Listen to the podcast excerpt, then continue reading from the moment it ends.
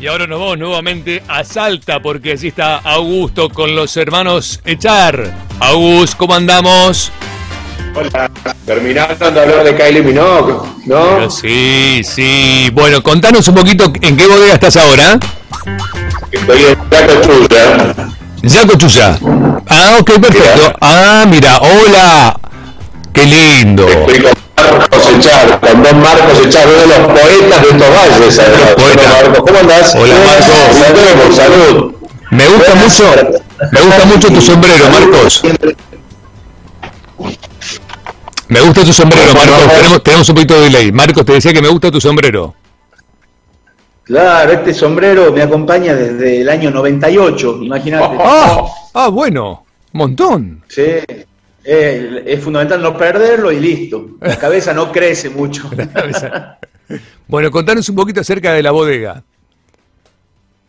Bueno, les cuento. Yacochulla, nuestra bodega San Pedro de Yacochulla, una bodega fundada en el año 92. Ahí fue el primer San Pedro de Yacochulla que salió al mercado. Ese vino fue Sí. elaborado con uvas de esta propiedad y eh, en la bodega de mi viejo que tenía antes en la, en la Ruta 40 en Cafayate, que era la bodega Echar. La vieja bodega Char, La ¿no? vieja bodega Recordemos familiar. una de las bodegas más grandes de Argentina que había creado tu padre. Claro. Y después en el año 99 recién eh, hacemos el primer vino acá en la bodega Yacochulla, al oeste de Cafayate, a unos 8 kilómetros. Así que es una bodega, si bien no es tan vieja, ya tiene sus cual- unos cuantos años. Tiene, acá en Yacochulla tiene 22 o 23 cosechas. Ah, no, bueno, es un montón. Y es una bodega chica, familiar, donde participa también, además de nuestra familia, Michelle Roland, que vino a Argentina hace ya muchísimo, desde el año 88, invitado por mi viejo la primera vez, y desde el año 99 trabaja con nosotros acá en, en la bodega San Pedro de Yacochulla. Claro, Michel Roland es uno de los consultores de vinos más importantes del mundo, un francés, y que bueno, que hace acá junto a Marcos el, el ícono de la bodega, que es el Jaco, ¿no? Exactamente. Ah, ok, Así es. ok, ok. Eh. Y por, por otro lado, don Arnaldo ha sido un visionario cuando encontró esta finca y este lugar en el valle porque no había nada en esta zona prácticamente. Esta, esta, si bien era una finca muy vieja de frutales, había algunos viñedos, pero en esa época, en el año 88, ya como dice mi hermano Arnaldo, hace aproximadamente un tiempo atrás, en esta finca no, no había bodega, lo- la uva se vendía hasta ese momento, y tampoco estaba de moda lo que ahora está muy de moda, que es la altura. La primera persona que empieza a hablar de, la, de los vinos de altura como Sí. algo diferencial es mi viejo. Ajá. Justamente en el año 89, cuando hacen el primer vino elaborado con uva de esta propiedad, que después se llamó Arnaldo B. Echar, que sigue hasta el día de hoy, que fue, yo siempre digo, fue uno de los primeros vinos modernos de Argentina, Tal cual. como se hacen ahora todos los vinos. Vinos con la uva madura, vino, vino con rendimientos bajos, con, criado en, en barrica de roble, etcétera. Fue el primer vino moderno de Argentina. La, fue cosecha en 1989. Ok. Y bueno, entonces, ese es un poco resumiendo la historia de esta finca, ¿no? Qué lindo, qué lindo. Como, como preguntaba anteriormente, digo, porque la verdad me interesa y creo que le interesa mucho a las personas más allá de probar los vinos, digo, la posibilidad de poder conocer las, las bodegas siempre es atractivo, ¿no? Eh, ¿Uno puede ir a la bodega? Bueno, mira, en realidad es un viaje obligado. Ah, obligado. a- Apa, apa, apa, obligado. Tenés que venir, Obligado. Les, les cuento por qué. Eh, primero, eh, Cafayate es una zona que no solamente es zona de vino, sino que el norte argentino, el noroeste argentino, Sí, es una zona que tiene mucha cultura, además del vino. Acá está, los, los pueblos de, de esta zona tienen 300 años, 400 años, hay mucha historia acá. Eh, todo el valle arriba, Molinos, Cachi, que ayer estuviste por ahí, Señor. son pueblitos mágicos de, de muchísima tradición, etcétera. Y en el mundo del vino, Cafayate, que es el centro más importante del Valle Calchaquí, se fue desarrollando mucho a nivel hotelería, gastronomía y turismo del vino. ah, ok. Entonces no solamente se puede visitar Yacochulla, sino que hay muchas bodegas muy lindas que reciben muy bien a la gente, algunas con restaurantes, por ejemplo. Y Cafayate es una zona de mucha tradición. Aquí es una zona de vinos desde 1850. Apa. Por supuesto, antes habían viñedos, pero no habían bodegas comerciales. Claro, ah, La mira. De Cafayate son del año 1850. Así que tiene una historia enorme en el mundo del vino. Enorme, enorme, enorme. Y como a vos te gusta, Norbert, una de las cosas que podés hacer en Yacochulla, más allá de que podés visitar la bodega, pero si querés comer, te arman una comida exclusiva, ah, me gusta eso. Es el quincho de la casa familiar, un lugar bellísimo, con las vistas del valle, obviamente, que se te caen las lágrimas de la felicidad de estar ahí. Entonces te reciben de otra manera, ¿no? Sí. Probás todos los vinos, o sea, hay como una, una cosa diferente con el turismo, sobre todo en esta bodega en Chacochulla, un cuidado muy particular. Qué lindo eso. Así es.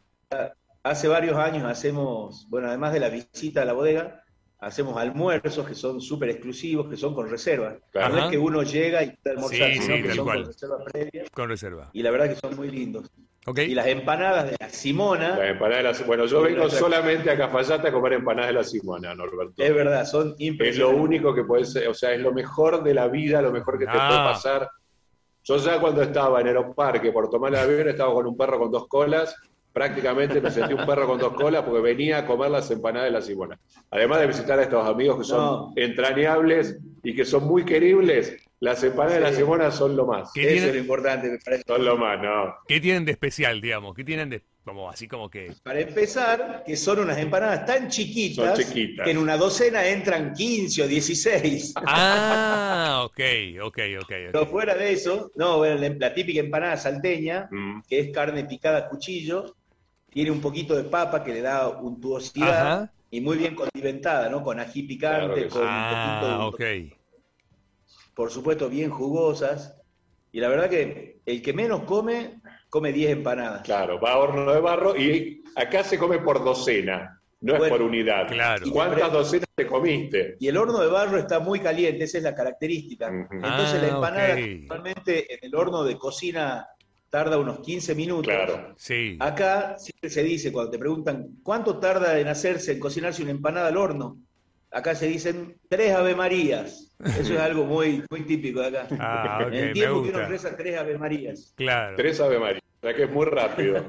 Menos de tres minutos, Norbert. Sí, no, me encantó, me encantó. Bueno, qué bueno. Em, si ustedes me tienen que recomendar, no a mí, digamos, sino al turista tradicional que quiere ir a Salta. Sí ¿Cuántos días les recomiendan que se queden en Cafayate visitando el lugar? Mira, te tenés que quedar la vida, no. Lo bueno de, a ver, llegás a Salta y después tenés cerca Jujuy, con lo cual te calentás y después tenés cerca Tucumán sí. y te calentás más. Pero bueno, si decís voy a hacer una recorrida por Salta, a ver, Marcos me va a ayudar, pero hay tantos pueblitos, hay tantos lugares, una primera visita es, llegás a la ciudad, vas acá, Chimolinos, venís acá a Fallate y te volvés. Sí. Quizás, pero bueno, Marcos nos va a dar muchos más datos. A ver, Marcos. Yo antes que nada les, quiero contar algo que la gente no sabe de Cafayate y de Salta en particular, que es el clima. Claro. La gente piensa que como viene al norte hace muchísimo calor no, en verano. No, y no es no, así. No, no, no. Estas son zonas muy altas. Nosotros estamos a 2.000 metros y hay mucha amplitud térmica y mucha sequedad. Pueden hacer 30 grados, por ejemplo, y no se siente el calor a la sombra porque es seco. Claro. Y a la noche refresca, baja a 15 o a 10 grados. Entonces de noche acá dormimos tapados, no hay casas con aire acondicionado en Cafayate, por ejemplo. Ah, mira. Eso es algo llamativo. Mm. Solamente, los hoteles más lujosos tienen aire acondicionado. Claro. El resto, mi casa, por ejemplo, no tengo aire acondicionado, no hace Claro, no necesitas en verano tampoco. Claro. Abrís la ventana y ya está. De noche dormís. Refresca. Y otra cosa, bueno, hablando de, de, lo que decía Augusto, Salta, la ciudad de Salta da para por lo menos dos noches. Cafayate también por lo menos dos noches. Y después uno puede ir, por ejemplo, recorriendo Molinos, que hay lindos hoteles, dar una noche, Cachi también una noche. Después, bueno, también la ciudad de Humagua, que es súper linda, también da para estar un tiempo ahí. Así que... Eh, mínimo una semana, mínimo una semana una semana con mucha tranquilidad. Lo importante es cuando venís a este tipo de destinos es tomarte el tiempo, hacerlo con tranquilidad, ir a un lugar, visitar, hay mucha historia. Y otra Hay mucha inmensidad ¿no? en el paisaje. Claro. Una característica que es no menor es la amabilidad de la gente. bueno. La gente acá en el norte recibe muy bien. La gente que te atiende en un hotel, que te atiende en un restaurante, en bodegas. Claro. Es gente muy tranquila y de mucha simpatía. Exactamente, como, como Marcos, como, como Pablo, como Arnaldo. Es real, vos cuando venís a estos lugares, y yo a ver, más allá del cariño que les tengo, te sentís como en casa. Sí, no, sí, no te hace sí, sentir un sí. distinto. Y, y que no te agarre una guitarreada Ah, porque ahí te quedas horas, ¿eh? Yo he estado, la última vez que vine arrancamos 11 de la mañana y terminamos 9 de la noche. Ah, bueno. Bueno, bueno, no, un montón, montón, montón, montón, montonazo. Un montón, un montón. Y bueno, y Marcos, que es un gran poeta, y bueno, te recita y te va contando Recito, cosas recito. y está buenísimo. Bueno, ¿dónde te ¿Y sabes quedas? qué? Sí.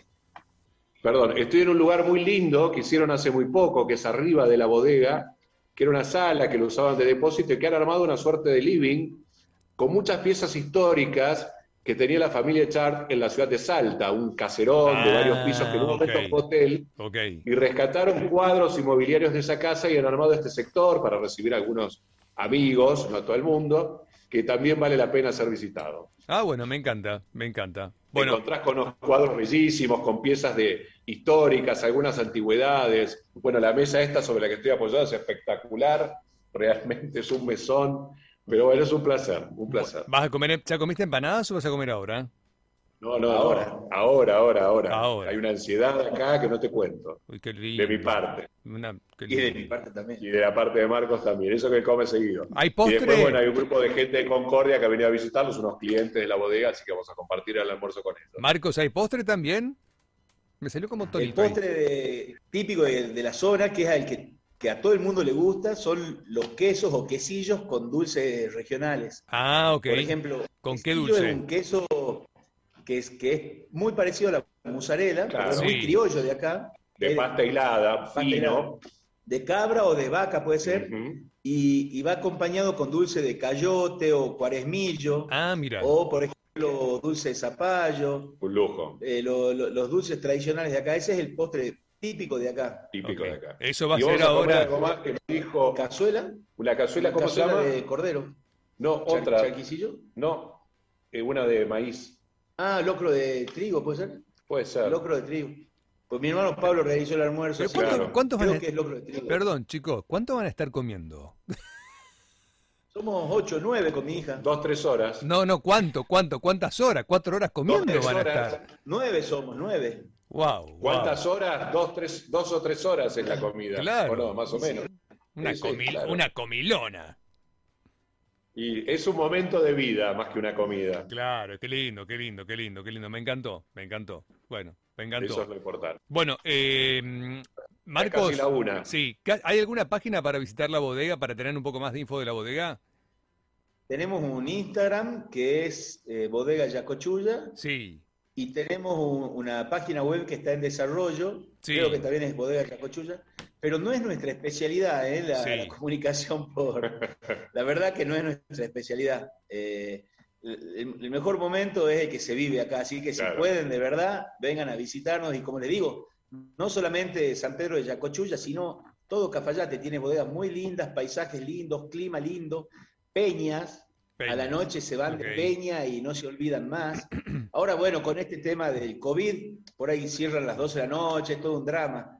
Después se, se arman algunas guitarreadas por ahí en otros lugares que son divertidas, pero ya va a pasar esto. si- Ya ya va a pasar, ya va a pasar, ya va a pasar. Bueno, Bueno, Marcos, gracias. Eh. Brindamos. Norbert, bueno, verano. lindo.